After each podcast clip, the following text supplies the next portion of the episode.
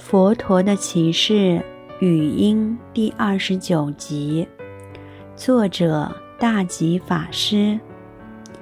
目观生死阁，云何不愁叹？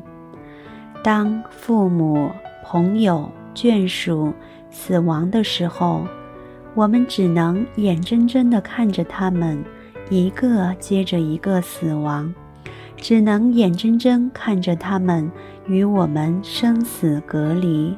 所以说，目观生死隔。当这样的事情发生之时，我们这些活着的人，如何不愁叹？如何不叹气？我们绝对会哀伤、难过、叹气的。为什么他们要离我们而去？为什么不能留在这边，继续跟我们一起欢乐？为什么他这么忍心丢下我们？为什么？好多的为什么？许多人在面对家属死亡的时候，在病床前哭得死去活来，抓着要濒临死亡的亲属，一直摇，一直叫他回来。这是多么悲惨的一件事情，真是令人难过。然而，一切终究无济于事，最后只能眼睁睁看着自己亲爱的眷属双手一摊，吐出最后一口气，闭上那无赖的双眼，默然地离开人世。我们也曾经听过，有一些癌症患者在死亡的时候，死得并不宁静。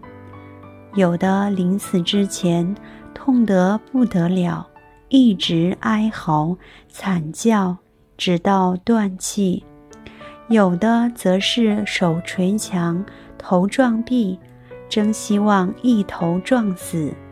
试问，这时候的痛苦，有哪一个亲人能够为他所受？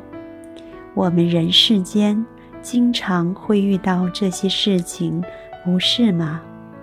济天菩萨在《入菩萨行论》里面讲得非常清楚。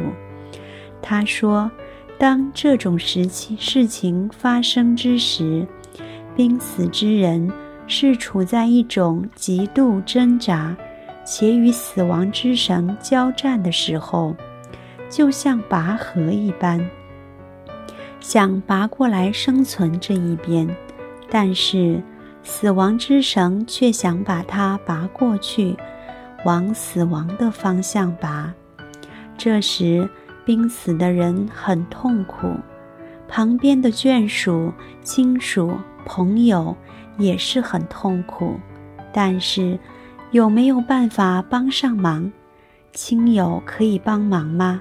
完全无法帮忙，一点忙都帮不上。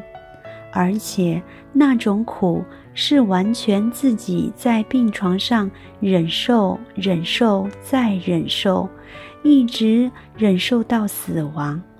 亲属们完全是爱莫能助，他们顶多强忍住悲痛，陪坐在旁边，难过的看着。他们也可能是崩溃的哭泣，呐喊着。你为什么要离我而去？他们顶多是这样痛哭着。除此之外，他们无法分担亡者的病苦，无法分担神识脱离肉体时的那种死亡之苦。无常经这样告诉我们，就是要世人对于这种无常之苦升起警惕之心。